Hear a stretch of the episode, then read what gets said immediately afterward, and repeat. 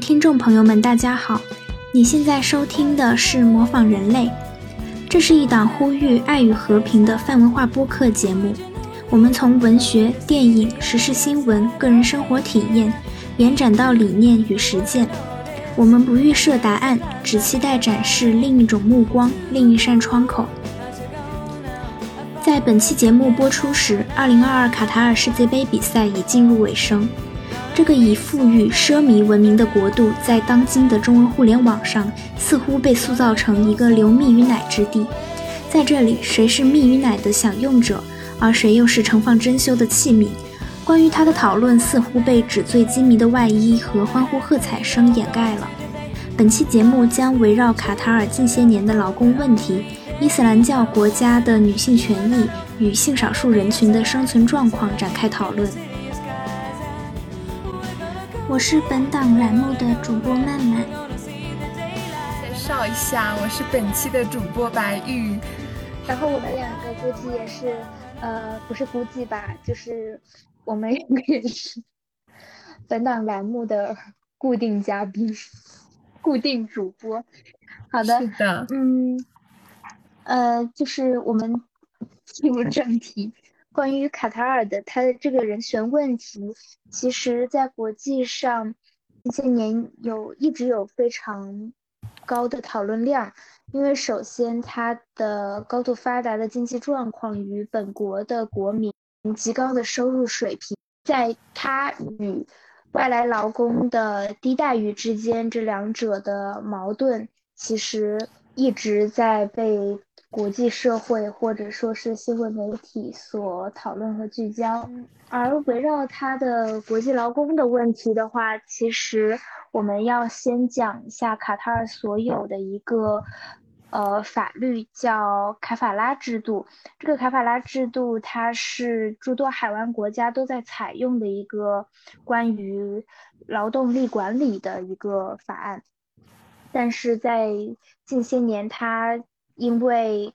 遭受了很多国际社会的批评和舆论的压力，它也有所改进。然后我们请白玉为我们详细的介绍一下这个法案以及它的相关一些延伸问题。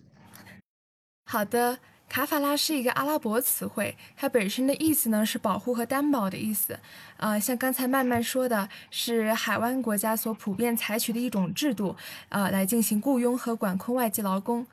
然后卡法拉制度呢，它是最先出现于巴林王国，然后最后在科威特、黎巴嫩、卡塔尔、阿曼、沙特阿联酋这些海湾国家分化和发展。然后在卡塔尔取得独立之后，他出台并更新了卡法拉制度。呃，当然，他的所谓的这些更新，很大程度上是迫于国际压力。因为早在2016年的时候，卡塔尔其实就在名义上用所谓的外国人工作制度代替了他们原有的卡法拉制度。但是直到2020年为止，我们才能在联合国的官网上找到呃关于卡塔尔取消了移袭工人出境的一些限制的相关报道，以及必须要获。获得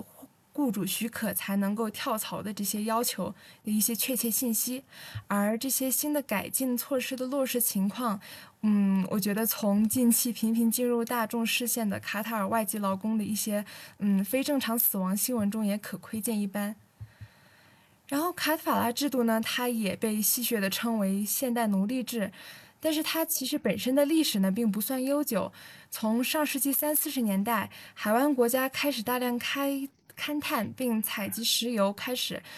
石油业是一个人力密集型的产业嘛，石油的开采也需要大量的专业技术人员和熟练工人。人口数量本就不太丰富的卡塔尔开始从全世界招募外来劳动力，一直到上世纪七十年代左右，卡塔尔又开始开发天然气田，丰富的油气资源不断开发，也使得卡塔尔对劳动力的需求只增不减，就业岗位也基本保持持续增长的这样一个态势。嗯，不过在卡塔尔的外来务工人员的这样一个组成中，排名前三的基本都是呃南亚国家，像印度、孟加拉还有巴基斯坦，像这些南亚国家的人口就占卡塔尔总人口的百分之四十七，而所有的外来务工人口的总人口又占卡塔尔总人口的大约呃百分之八十五到百分之九十这样一个比例，可以说是相当之高。不过，卡塔尔看似是向这些呃相对来说经济发展较低的国家和地区的劳工们伸出了所谓的嗯。高薪工作的橄榄枝，但从这些劳工身上榨取的利益似乎又远远大于支付给劳工的薪酬。这些劳工在职期间一直受到卡法拉制度的管制，在劳工群体中也引发了许多许多的嗯恶劣问题。像《泰晤士报》在二一年的二月就曾报道，自卡塔尔赢赢得了世界主世界杯的主办权之后，共有至少六千五百名劳工在卡塔尔世界杯场馆建设中非正常死亡。但卡塔尔的官方出示的报告中，死亡人数仅为三人。然后同时，九月份《卫报》又再次披露了卡塔尔在世界杯中建设。呃，建设过程中的劳工安全问题，许多建筑工人死亡在卡塔尔世界杯场地建设过程中，其中半数都是死于心力事、心力衰竭和工地事故。再加上卡塔尔本身是热带沙漠气候，夏季炎热，最高温度可达到五十度左右，而卡塔尔的建筑工人就必须冒着五十摄氏度的高温施工。另外，他们还经常被拖欠工资，又因为卡塔尔制度的强制担保承诺，劳工们的护照被收缴，因而不能够离开卡塔尔。在高强度的工作期间，卡塔尔的外籍劳工的饭食、饮食、饮水等都得不到基本保障，休息环境也相当恶劣，基本都是几十人住一个单间这样的一个住宿标准。而卡塔尔他自己宣布的一个劳动市场广泛改革的新法案，似乎也没有在实质上改变卡塔尔本国的外籍劳工处境。当然，在世界杯的这样一个现实背景之下，我们好像现在更多的就可以关注到这些在筹建世界杯过程中因高度劳动而致死的劳工的惨状。这些劳工基本都隶属于当地的呃基建公司，而这些正规公司它可能考虑到签署到的一些安全协议，以及这些劳工的死亡给自己公司带来的一些不良社会影响，可能会直接作用到公司的名誉，并间接影响公司的发展前景。出于对这些负面因素的考虑，嗯，基建公司对这些投身于建筑工作的劳劳工们的待遇，其实在当地应该还不能够算是太过恶劣。这些劳工也并不完全处于当地的劳动链劳动链条的最底层，因为其实可能有更多的处于水深火热之中的劳工，一大部分都是家庭劳工。因为这些家庭劳工的签约方本就不是呃像这些外籍的。处于外籍的从事于嗯世界杯场馆建筑的这些嗯隶属于正规基建公司的劳工，而是完全由单个家庭或私人担保。相比于从事基建活动的这些劳工，这些家庭劳工在很长一段时间以来都缺乏社会的关注度和曝光度，因而，在其雇主家庭中受到了一些不公正的待遇，呃，像工资拖欠，甚至于是打骂、虐待、性性侵等，这些长期以来处在阴影之下的苦难，似乎并未引起社会面的关注和重视。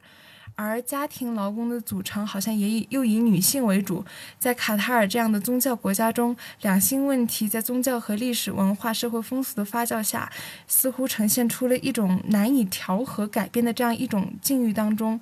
再结合他们的呃本国的一本国的相对恶劣的一个劳工的生存环境，嗯，慢慢对此有什么看法呢？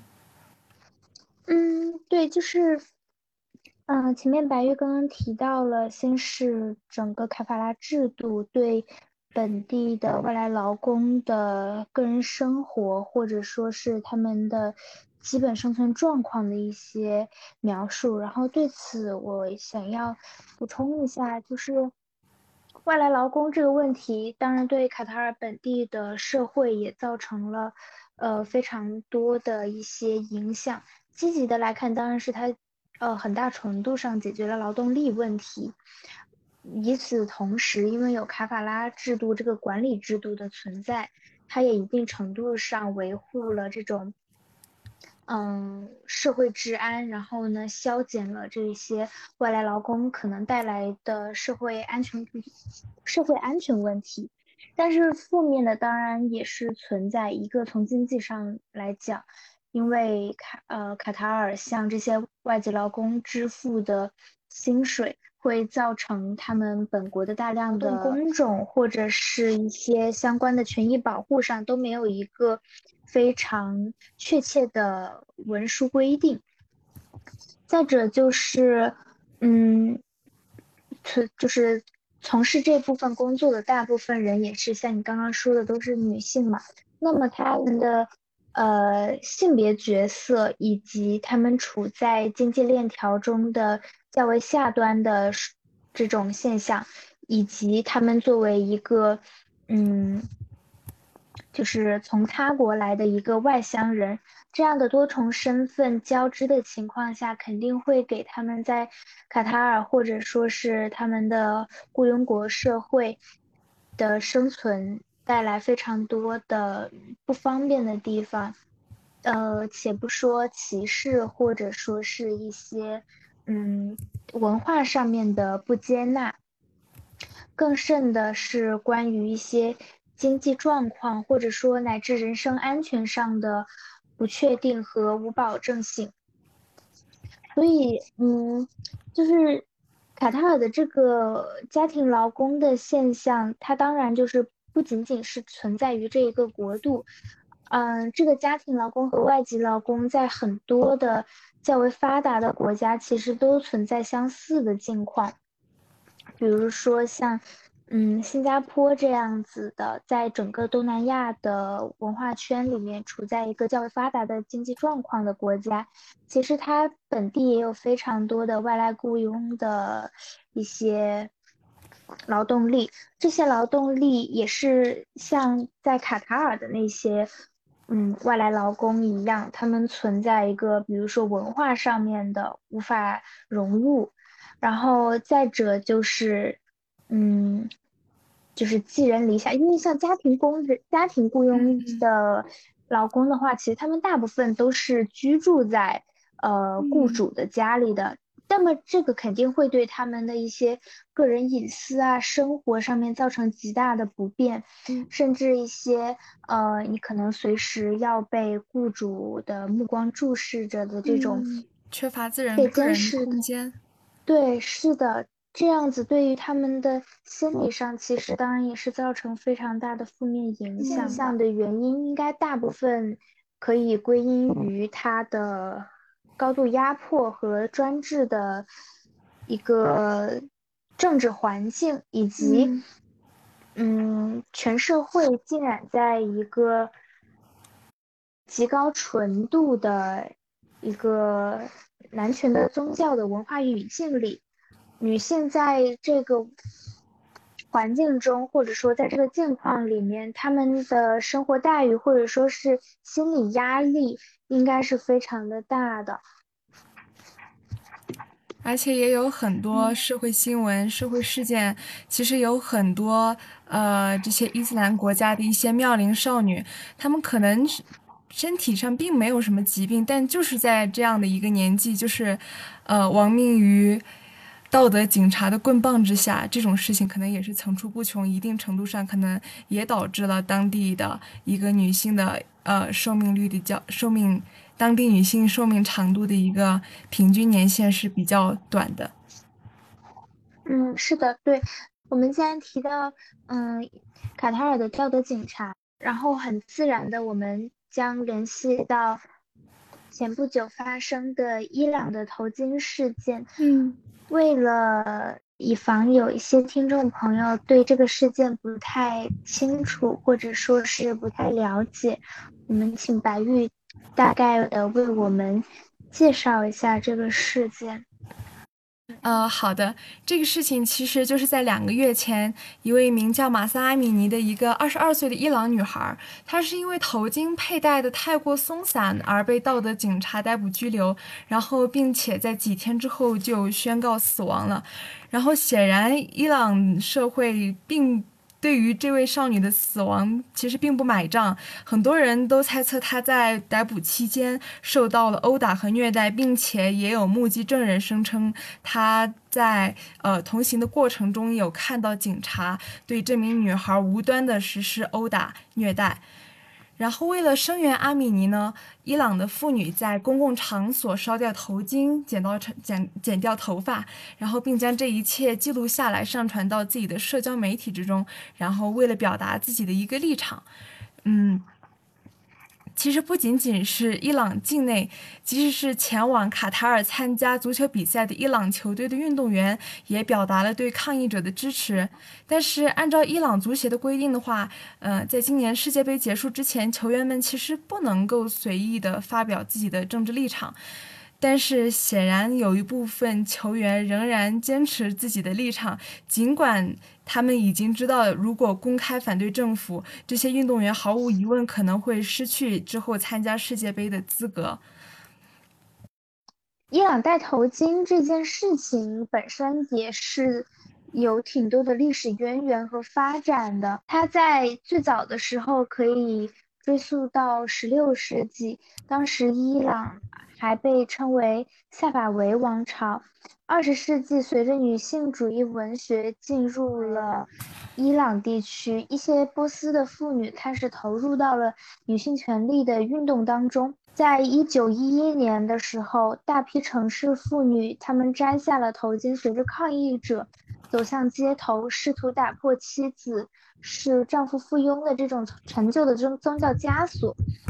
但因为种种原因，他的运动并没有成功。直到一九二五年，巴列维王朝建立，开始世俗化改革，而女性佩戴头巾则被视为伊斯兰法典的符号。因此，为了达到彻底的世俗化改革的目的，然后巴列维王朝他开始强制所有女性都不许佩戴头巾。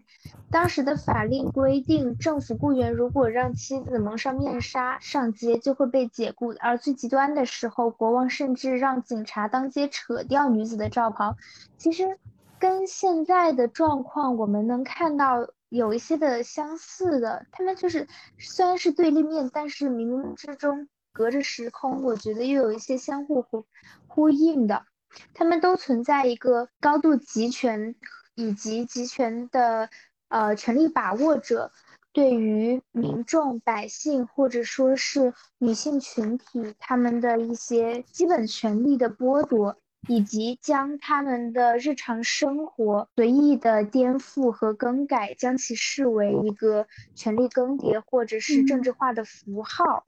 接着，在摘下了头巾之后，穿着西方服饰则成了伊朗上流社会的象征。然后，在一些相对富裕的城市里面，你甚至能见到一些穿着迷你裙的女人。所以，现在大概我们去网上搜索的时候，也可以看到，在上世纪七十年代的时候，有伊朗的妇女甚至可以在沙滩上面穿着短裙。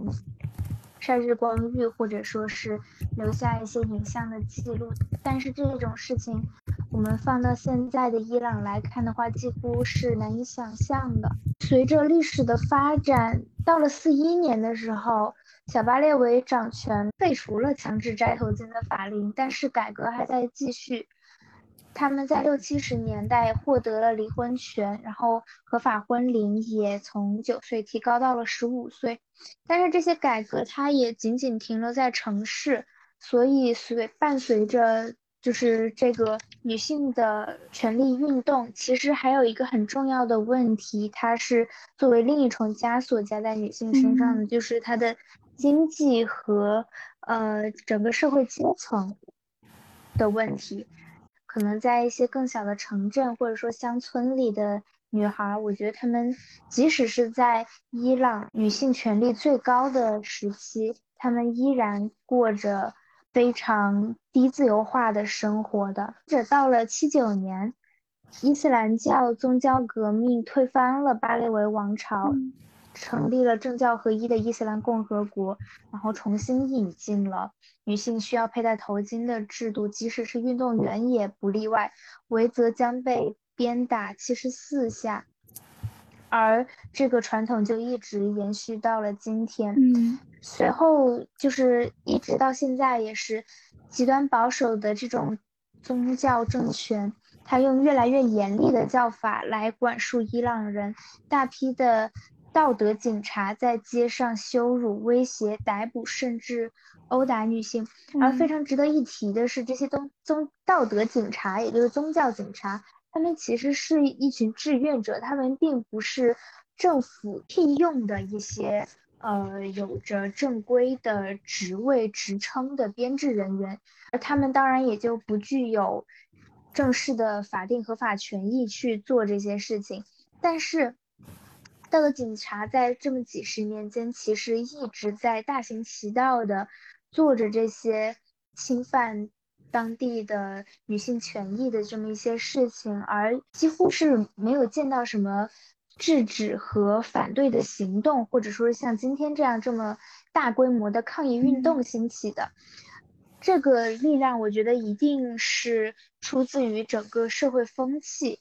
嗯，它一个是来自于。高度专制的权利放任了这样的道德警察对于他人的人身安全，或者说是对他人的作为人的基本权益的侵犯和剥夺。第二个就是来自于宗教方面的，因为在伊斯兰教里面，他们强调女人是丈夫的附属品，他们是被当做财产一样去对待的。当然，这样子的文化风气和宗教理念也会在整个社会里面将女性构建成一个非常低的地位存在。然后第三个就是在于，我认为是整个这个高度男权的社会的影响。这个男权的社会，它会使文化构建在一个以暴力和侵犯他人为基础上的这么一个。文化结构，因此就是我们很少能看到，在可能中东或者说是这样子的伊斯兰教国家里面出现什么很大规模和很大影响力的女性抗议运动，就是。呃，我们可见，无论是巴列维王朝还是霍梅尼当权期间，呃，对于女性头巾的种种的规定，无论说是必须戴头巾也好，还是就是必须不能戴头巾也好，好像在某种意义上来说都是等价的，都是一种对女性自由的束缚。嗯，女性的地位好像也处于一种来回浮动的这样一个状态。好像女性的人权保障全然取决于当地的一个政权更迭，女性的自我意志好像反而一直是处于被压抑的状态，女性的声音也被淹没，转而成为了一种呃更具有政治倾向的一种象征。嗯，对，是的，就是像刚刚白玉提到的，就是感觉女性权利一直在一个游荡的状况，我觉得他们甚至。不仅仅是处在一个漂浮不定的情况下，他们甚至这个权利，即使你有时候看起来好像随着一些呃改革或者说政权的更迭，他们的女性权利得到了嗯很大幅的提高，但是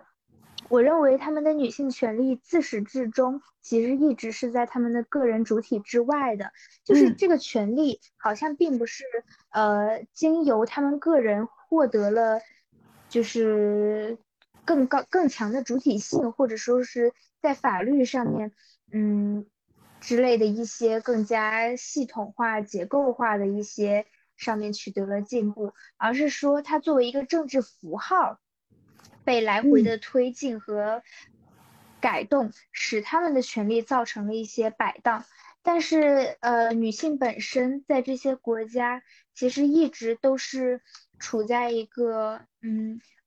用一个不太恰当的比喻来说，好像是一个宠物一样的存在。在整个国家或者说是呃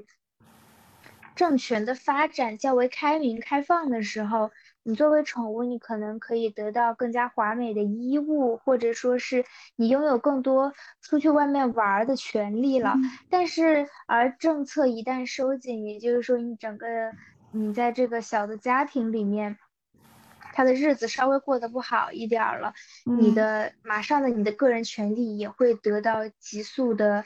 被压缩和收紧，就是因为他们的权利其实一直都是一个被给予的状态。而自己本身其实从来没有真正的获得过这些。对他们一直处在一个很，呃，被动的一个客体的位置。嗯，是的。嗯，其实女性的他者位置显然也可以从他们的这样一个宗教中的服饰文化中也可以看得出来，女性必须要遮住她们身体的曲线，呃，可能就是为了掩盖作为女性所发育的一些性征，然后防止男性产生联想。这显然是出于一种男性本位的角度在考虑，嗯。正是因为我站在男性的角度为男性考虑，所以要防止你的身体部位引诱男性堕落。就是非常明显的一个男本位视角，将女性置于了一种他者的位置，而男性则作为去欲望的一个主体，女性则作为一个被欲望的对象、被欲望的客体。而为了防止欲望的主体对你产生联想，必须是呃由你来做出牺牲，由限制你的权利，然后限制你的服饰自由来。防止就是作为欲望主体的男性产生一些不恰当的联想。对，是的，就是甚至在他的那个，呃，教义的叙述中，他都是直接说了，说是为了使那个男子不要产生什么淫邪的欲望啊什么的，就是。呃，你可以在这个叙述中发现，整个叙述的主语其实就是男性嘛，嗯，而女性对于女性的叙述在后面好像一个扩充框一样说，所以女的，呃，要用罩袍掩盖自己的身体曲线。那么当然，就是你掩盖了身体曲线，你的日常的生活当然也会受到很大程度的影响，因为你不能将自己除了脸和手以外的部位暴露在。罩袍之外，以及除了自己的丈夫以外的男性的目光中，这样子的整个服饰文化对他们的不管是嗯日常生活也好，然后体育运动也好，都造成了非常大的不便和限制。然后也是因为这个服饰文化和宗教的限制，其实呃伊朗。在近些年的很多国际性的体育赛事里面，都受到了非常多的阻挠，也吃了很多的闭门羹。其中有一个很大的原因就是女子项目，一是因为他们不允许，呃，请男性的体育教练，这就使他们的整体的运动质量和水平没有办法达到一些国际赛事的参赛标准。其次是有一些赛事的项目本身。他们就不能够参加，比如说是游泳啊、跳水啊这类的，需要身体部位的运动。对，是的，是的，是的。而且在这个那个教义的叙述中，你也很显见的将女性当成了一个性的客体，或者说一个欲望的对象，就像你刚刚说的。同时，在这些的叙述中，你是看不到女性本身的她自身的欲望的存在。就是女性的欲望，其实，在这样的文化和叙述里面，它是完全被抹去的。同时，女性的自身的选择和想法，当然也是不被允许存在的。嗯，就是，对的。她通过为了让男性保持一个清白的思想的这么一个理由和。呃，就是动机，它需要女性完完全全将自己的生命的一部分让渡出去。你可以供丈夫打骂，或者说，呃，将自己的身体全然的包裹起来。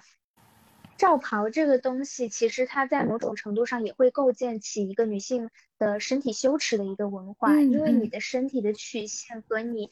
与男性不同的这样的生理结构，会使女性对自己的身体产生非常强的羞耻感。我觉得这是非常就是好理解和非常嗯自然的的一件事情。对，是的，是的，因为嗯，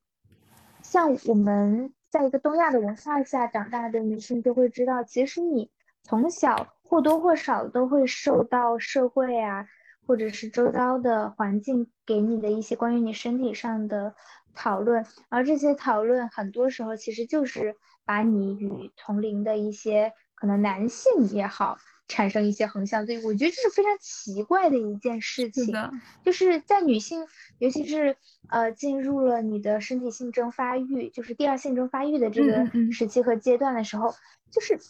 总要被拿来和同龄的男性对比。我不知道是为什么，就是对非常搞笑的是，你说按照弗洛伊德的那个什么阴茎嫉妒的理论吧，那我觉得是更加离谱的一件事情了，因为对。阴茎嫉妒，或者说是阉割焦虑吧，他会，他这个理论，他就是认为女性好像是嫉妒自己，嗯，嫉妒男性拥有阴茎，而女性自身没有，所以他会产生这种焦虑感。嗯，对，但其实，但是当你进入了青春期之后，另一个相反，但是结果一样的一个情况又会产生，就是你开始。胸部开始有了发育，嗯，之后你会因为这个胸部的发育，你又要被拿出来，呃，与身边的男性一同，就是我不知道为什么要进行讨论，这是什么发育焦虑，或者说是什么性征焦虑，就很奇怪，因为我。所以现在很多女孩，她好像如果说以前我们还有一种说法，好像追求胸部傲人的这样的一个曲线是美的，但是现在很多女孩反而会觉得胸部丰满是一件不好的事情。很多女孩在进入青春期发育之后，就慢慢开始呃含胸驼背，然后甚至会穿一些类似束胸的一些，或者说是可以让自己的胸部看上去更加扁平的一些小背心，来掩饰的自来掩饰自己这样。这样一个呃性征的发育，所以女孩对对这样一个自然的、很自然的发育的一种态度，好像反而有些不太健康或者倾向扭曲了。是的，就是与此就是完全相反的，不就是男性他们会之间进行那个 第一性征的比较吗？这种。从幼儿的时期开始，然后在那个很多的相关的精神分析学的书里面，当然也会提到男性气质，或者说是一些最基本对于自我性别身份的一个认知和认同，其实就是通过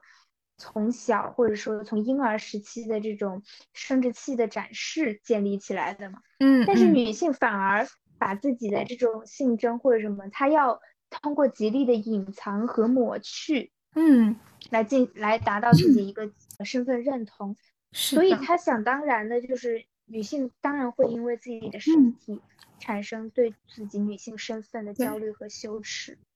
就包括一些影视剧，它好像有的时候，呃，想要塑造一个职场女强人的这样一个情，这样一个形象的时候，好像也有意识无意识的就会把它塑造成一个，就是成天与男人打交道，就是穿着像男人那样笔挺的西装，然后像男人一样剪很短很利落的这样的一个头发的一个很干练的女强人的形象。就是这样一个呃，好像可以在这个男本位的社会中取得话语权的女性，也必须要通过抹除自己作为女性的特征，而让自己显得更像一个男性来取得这样一个话语权。就是现在很多的文艺作品、影视作品，好像有的时候也有意识、无意识的会通过这样的方式去塑造一些女强人的形象。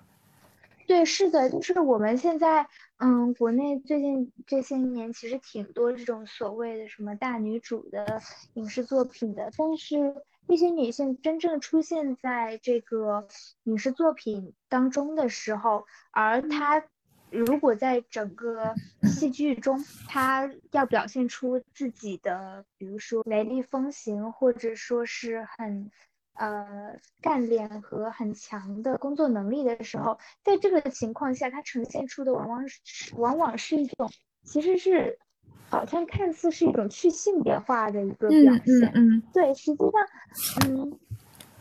我们之前就是就是当然就是大家在讨论，嗯，所谓的什么男性气质或者说女性气质的时候，其实会得出的一个。呃，结论吧，就是我们会认为，其实就是归根结底，男性气质和女性气质都是一个文化建构的东西。而在呃这些年，我们更加熟知库尔理论之后，慢慢的这些嗯，所谓性别气质的东西会在理论上被我们消解掉，但是你在这些影视作品里面还是能够看到，其实，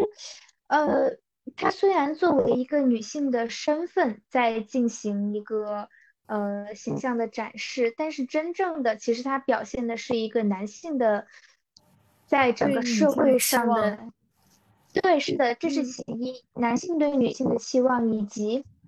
在整个男权社会中，嗯，我对我很难说，我很难，我很难说这种，就是他确实感觉给我一种，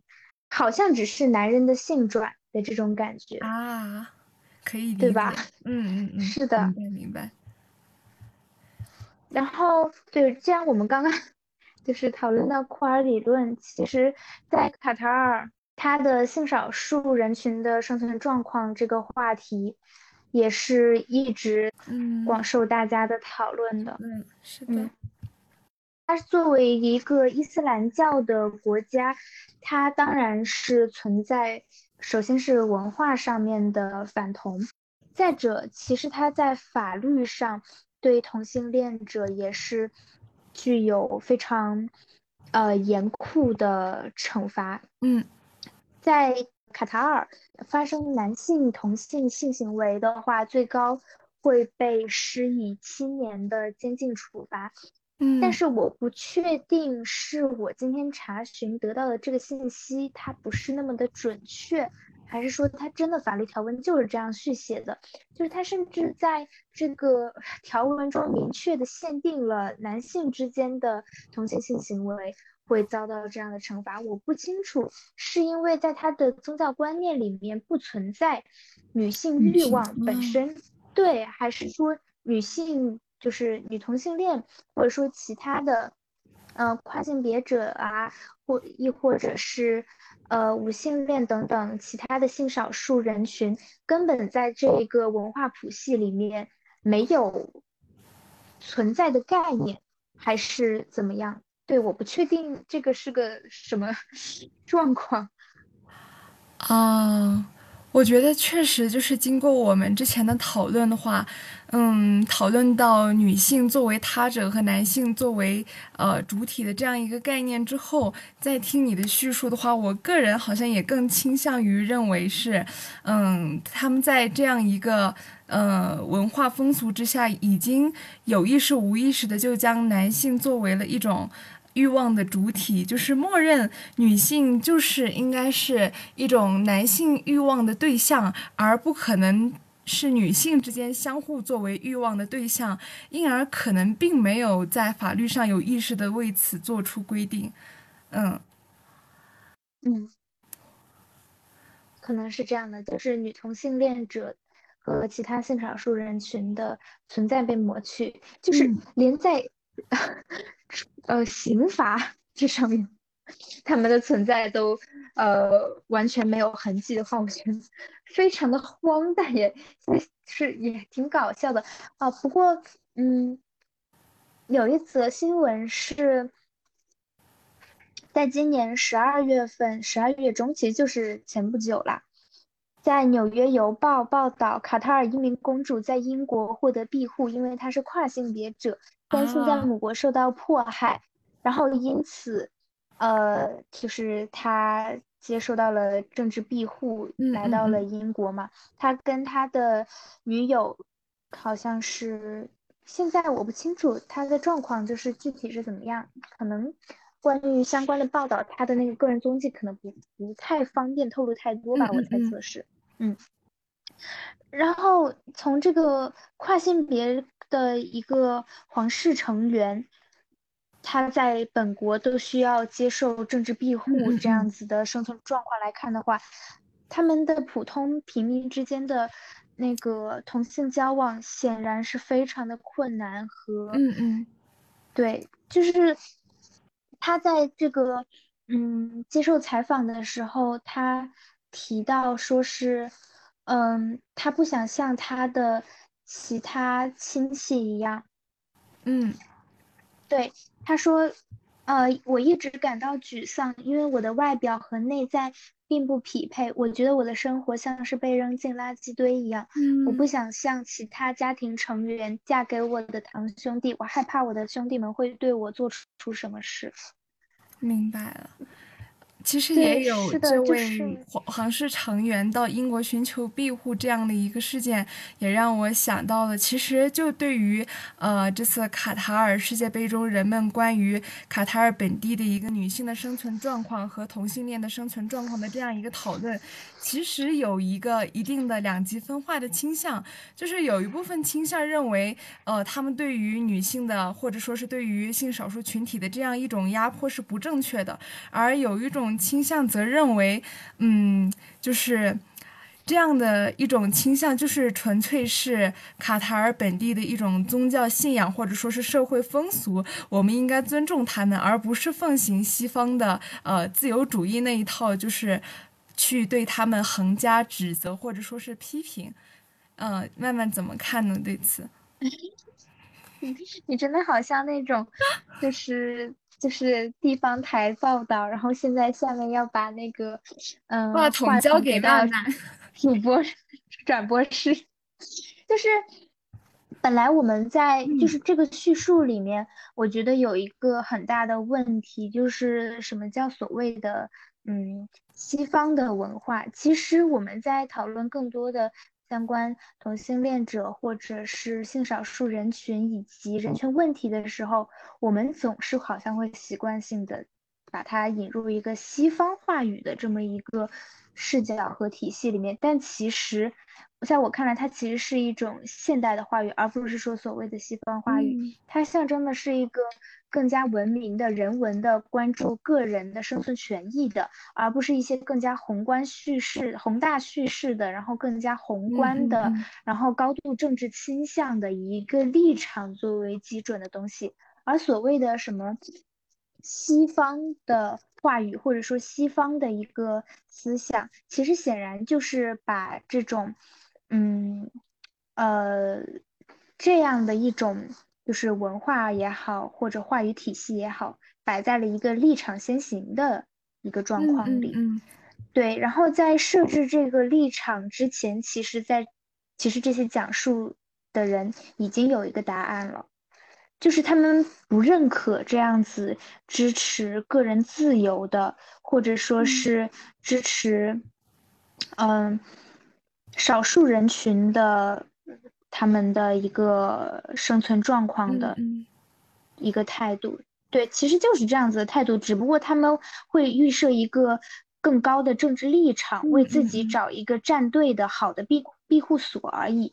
然后再有就是，嗯，我我不想谈论太多本身伊斯兰教他们教义中的一些东西，因为确实我对他了解的也不是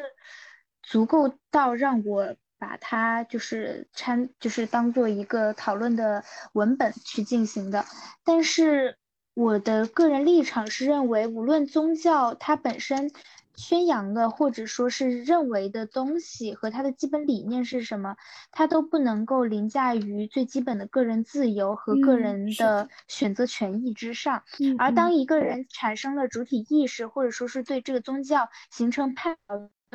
我认为。在一个健康的、正常的、文明的现代化社会里面，它需要有一个出口和一个让他们可以叛逃的空间，至少要留有一扇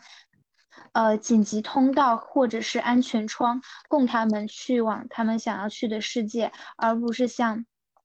嗯飞禽走兽一样，只能在危险来临的时候，他们被被迫的逃离。被迫的被赶到自己故土之外的地方，嗯，我认为它是一种，嗯，多数人的暴政以及一种文化迫害。这个多数人的暴政其实很显然，在这个异性恋霸权的文化语境，或者说是这种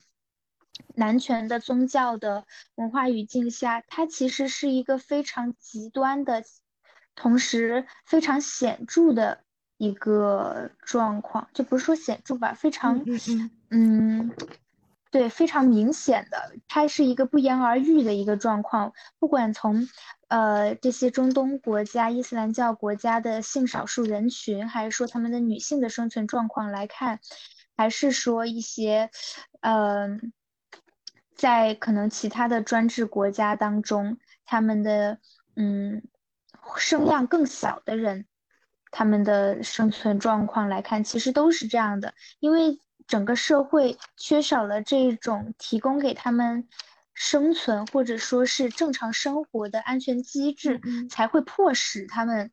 逃去别的地方。但是你知道非常讽刺和可笑的事情，在他们就是非常可笑的事，就是在他们想要为自己的基本生活谋取一定的空间时，本国的人甚至还要将他们当做什么？叛徒，或者说是给他们安上什么境外势力的帽子，就像在伊朗这件事情里面，其实，在最近这段时间非常多的呃报道中，嗯，一些伊朗的本地人或者说是政府，对，其实是伊朗政府啦，他会声称在当地的游行中有非常多的境外势力。以尤其是美国的经济势力，在其中煽风点火助推这次的游行和起义，就是你不可否认，这种游行和起义以及这样子的抗议事件里面，肯定会有外国人存在，因为这是非常非常正常的事情，因为你的国门是开着的，你的就是外国人是可以进入到在你的这个呃国度里面生存的。那么在这场游行示威里面，他会有一些他国的人的声音或者说是存在。那这是什么非常难以理解的事情吗？再者，其实，呃，嗯，我看过的报道里面有一个就是关于一个从伊朗逃脱出来的，现在已经是美国籍的一位女性。他参与了这一场游行活动，以及他其实，在比较长的一段时间里面，在之前的呃比较长的一段时间里面，就已经在鼓励伊朗的当地的妇女摘下头巾，或者说是争取更多的自己的人身自由。嗯，然后他这样的行为就被指摘为他在反动，或者说是企图。对，煽风点火，企图颠覆伊朗政权。嗯，但是我觉得他们根本其实都不是在同一个呃思维和语境里面对话的，因为在我看来，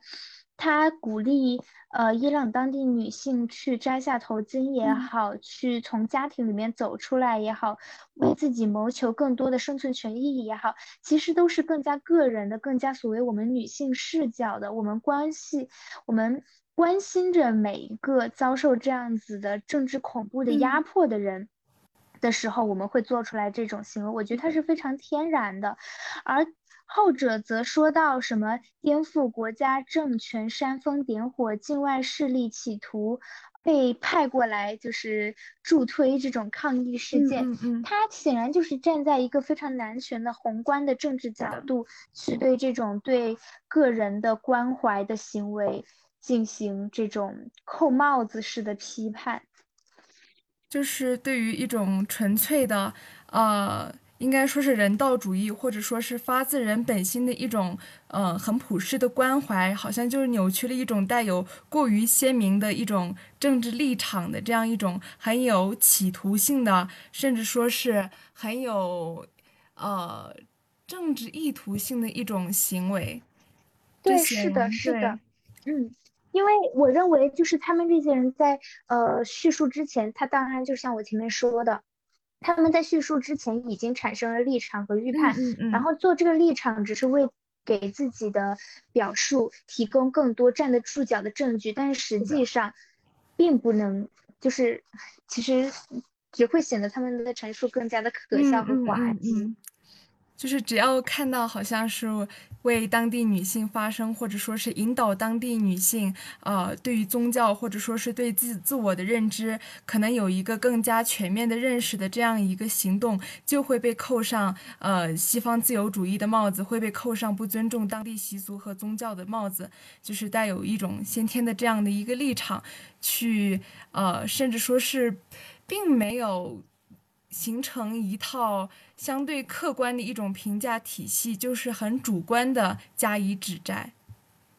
是的，当然是的，因为本身这样子的集权的政治体制，它本身就是建立在一个我认为非常嗯反现代和反人类的一个文化基础上的。嗯，然后对我们像刚刚提到的那个同性恋者在卡塔尔之类的这些，嗯，不说其他的伊斯兰教国家吧，我们单指卡塔尔遭受到这样子严酷的惩罚的时候，其实就是正好会让我联想到，就是最近在看的苏珊桑格塔在他的《反对阐释》里面的这么一段话。先锋派艺术、同性恋以及其他种种不见容于高级文化和传统生活方式的价值和行为，就这样合法的进入了文化和生活方式领域，并从最深处瓦解了等级秩序所依赖的基础。就是他的这一段话，其实在末尾的时候提到的这个观点。我觉得恰好可以用来说明为什么在这样的集权国家中，他们非常极力的反对同性恋的存在，就是因为这样子的，嗯，一定程度上作为少数派的力量，或者说是另一重新生的一个文化体系吧。因为呃，近些年它就是性少数，它一定就是带来了很多与传统的。呃，异性恋文化体系中不一样的东西，而他们所带来的这些新的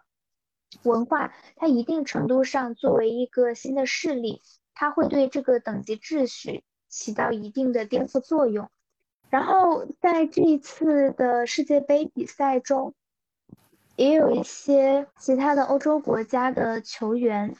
表明了自己对性少数人群的支持的态度。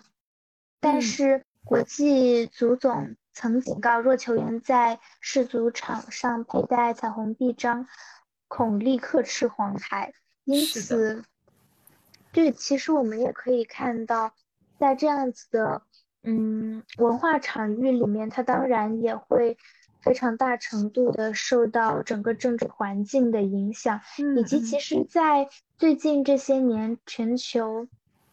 越来越收紧的。嗯，政治风向当中，我们也可以看到，这样多元文化它好像在走向一个非常难以估计的一个方向吧。就是我们一边的可，就是我们一边可以在一些嗯，呃，社交媒体上面看到非常多的性少数人群，嗯呃，上传。和分享自己的生活或者说是情感状况，但与此同时，我们又感受到世界的巨大的割裂感，因为在近日，俄罗斯正式出台了禁止进行 LGBTQ 人群的文化传播的这么一种规定法案。嗯。以及同样的，可以在卡塔尔这次的世界杯比赛中看到足协和当地的文化机构的对对是的，对于他们的宣传或者说是表态的对对他们的一些压制，嗯，以及对是的，甚至在卡塔尔特别好笑的一个嗯传闻，说是当地的政府。会委派很多已经被找出的同性恋者进行钓鱼执法，来找到就是来揪出更多当地的同性恋者。然后有一些其实这些人他们本来就是呃外来的务工人员，他们可能我我不难猜想啊，就是我觉得一定程度上可能会遭受到一些遣返回国或者失去工作的这样子的，就是处境和下场吧。就嗯。且不说他们自己的恋爱自由啊，或者说是日常的这种情感生活能否得到保障，他们连最基本的经济或者说是最基本的这种生存权利可能也对生存权利，是的，是的。所以我觉得在这种情况下，还在嗯以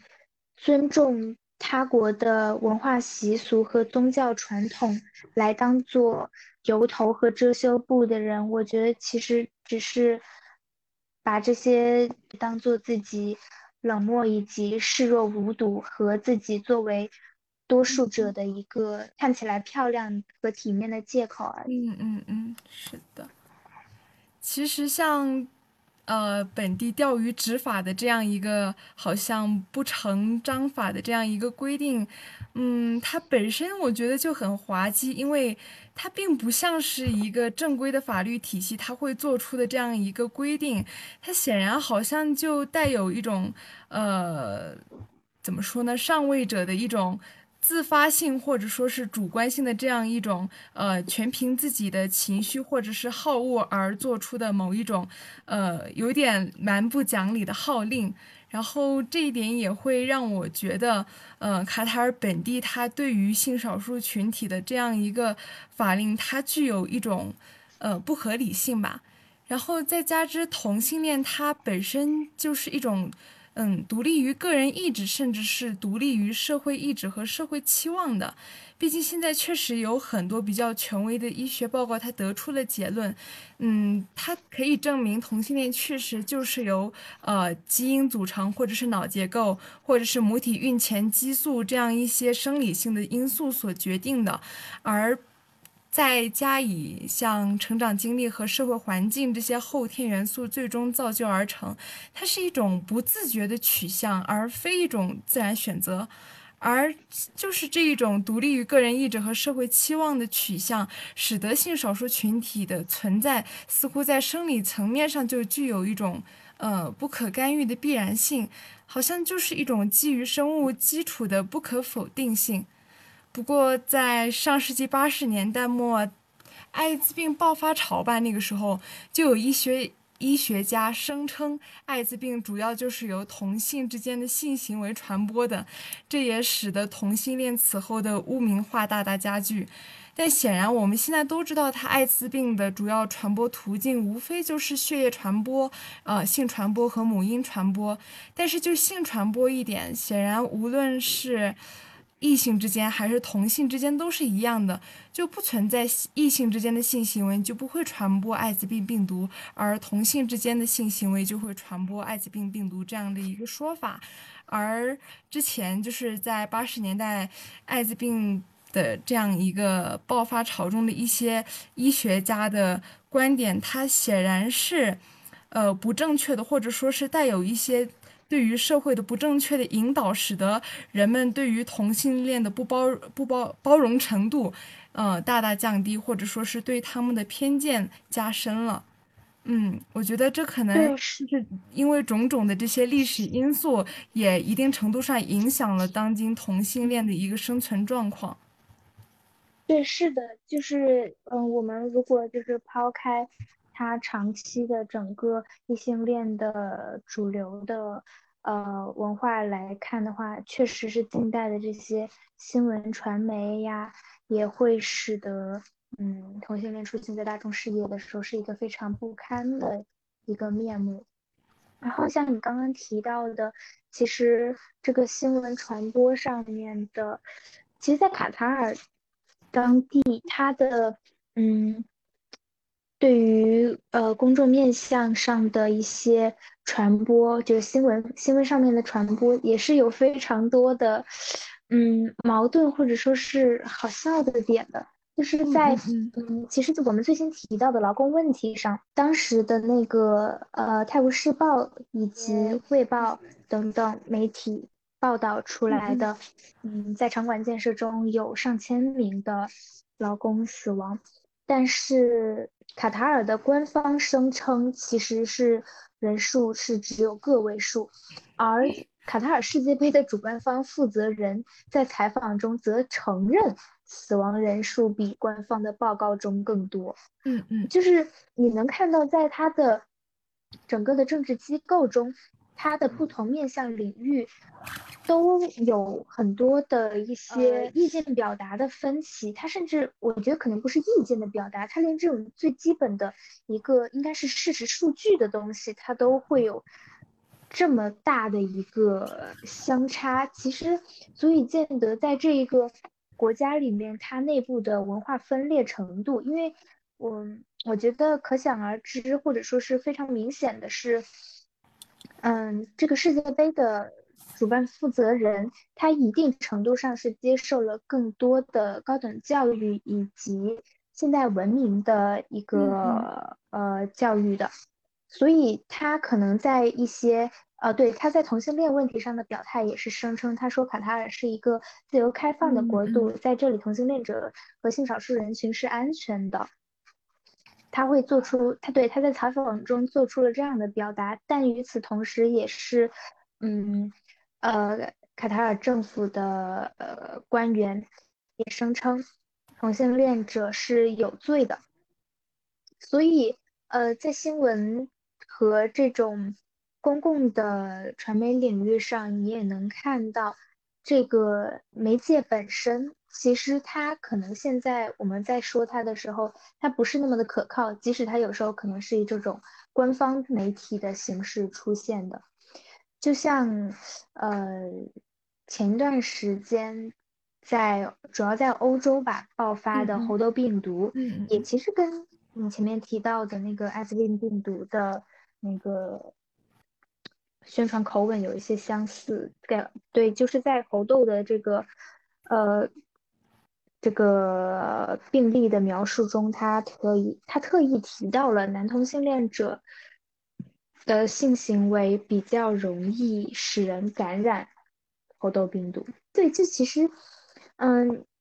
它也许是存在一定的数据的事实支撑，但是。你也很容易的，就是能够理解。它虽然叙述本身，它肯定也是有一定的基础数据的支撑的，但是也不能想象本身叙述者本人在做出这样的表述的时候，他一定是有一个呃立场在的，或者说是他有一个文化语境，而这个文化语境就导致了他的叙述过程中会造成对。性少数人群的一些污名化，或者说是一些然后说到这个近期的新闻媒体的话，我们可以还可以聊一下最近关于卡塔尔王子的在中文互联网上的一个嗯受人追捧。是的，我觉得两者之间好像确实有某种相似之处，因为两者它都在彼时掀起了许多女性的幻想。呃，当然，我在这里已经排除了，就是纯粹的是，啊，玩梗的这样一个情况，就是讲的是真正对于呃那位呃身价千亿的卡塔尔小王子抱有恋爱幻想的这样一群女性，嗯，因为无疑是我这里讲到的所谓的缅甸北部，还是远在西亚的卡塔尔。似乎都是许多女性她呃不曾涉猎或者说是不太了解的这样一个地域，这样反而使得我们能够展开想象的这样一个土壤不那么贫瘠，自由发挥的空间好像也更加广阔，而且想象的对象他的身份本身，呃，好像在当地也是地位财富的一个化身，其实是很容易勾起女性的这样一个想象的，然后。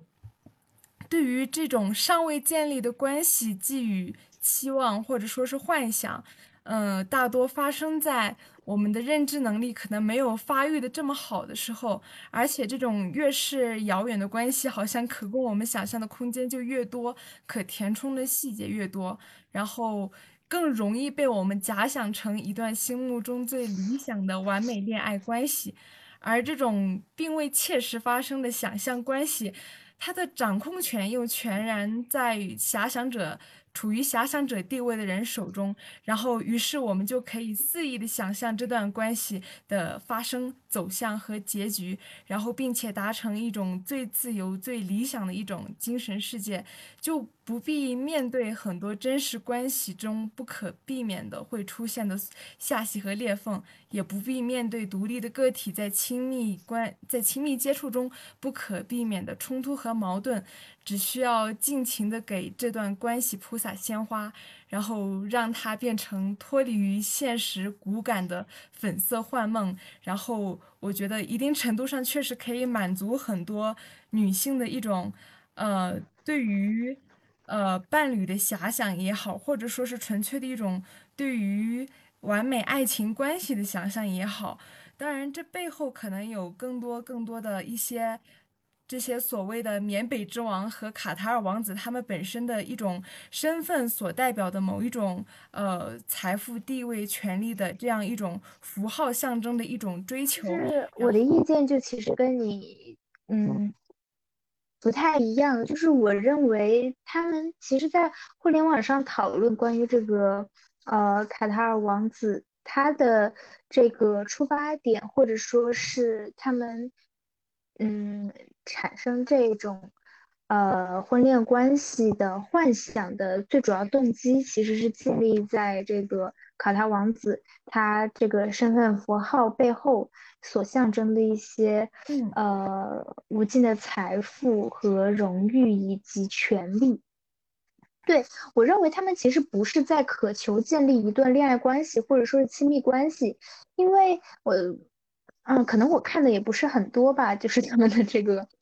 很具体的这个话，或者说是对于他的人的讨论，反正至少进入在我视野里的，其实他们的表述给我的直接信息就是在于，是因为对方他，你可以想象他背后的万贯家财，或者说是在作为一个一个国度的继承人，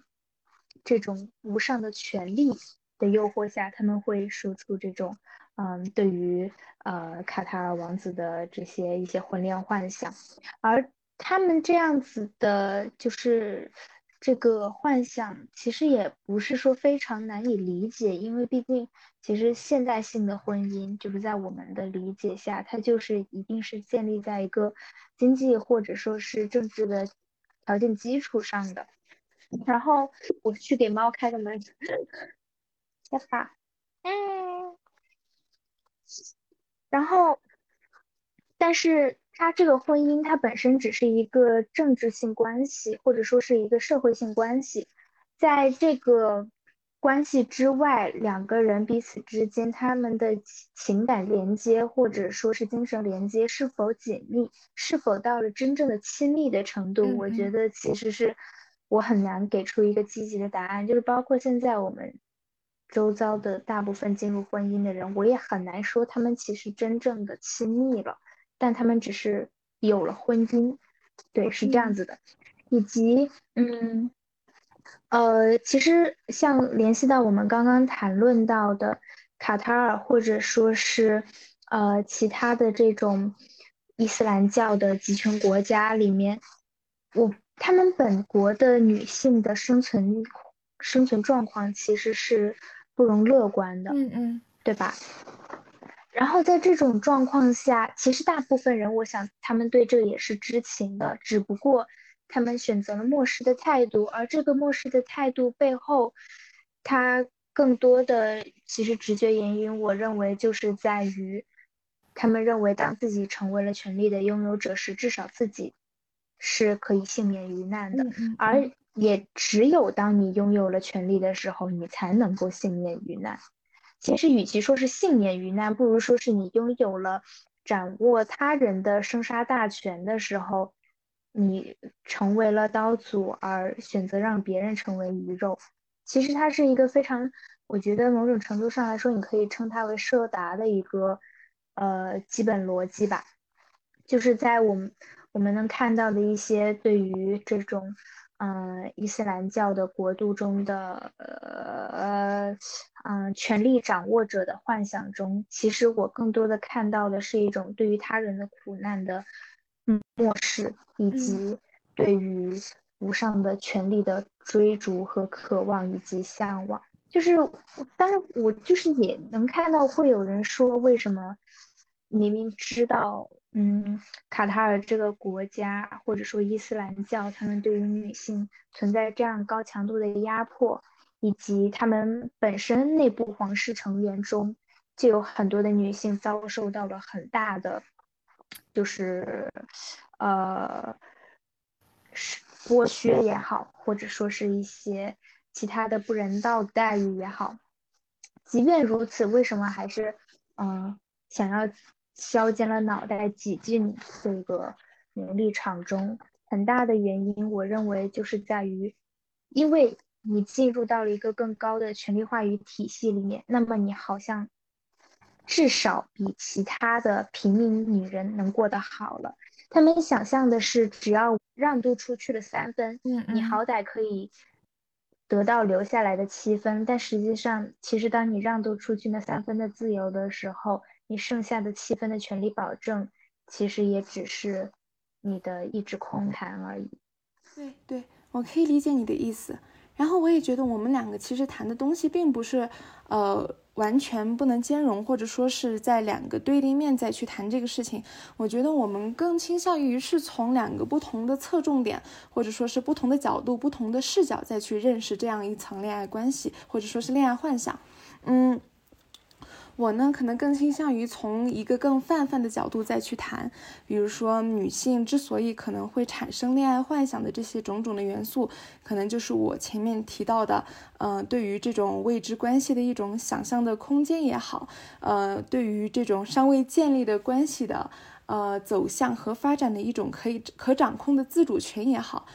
这些种种的都是。女性产生幻想的一些更泛化的一些因素，然后你提的可能就是更多的放到了呃对卡塔尔王子产生幻想的这样一个更加具体切实的这样一个语境当中去，可能是女性自己没有意识到的，但是。切实不自觉地将卡塔尔王子作为一个表征性的符号性的东西，然后可能内心追求的更多是他背后所代表的，嗯，权利也好，财富也好，王国的继承权也好，就是这些种种可以满足自己，嗯，所幻想的、所追求的、所期冀的这样一些渴求的东西的。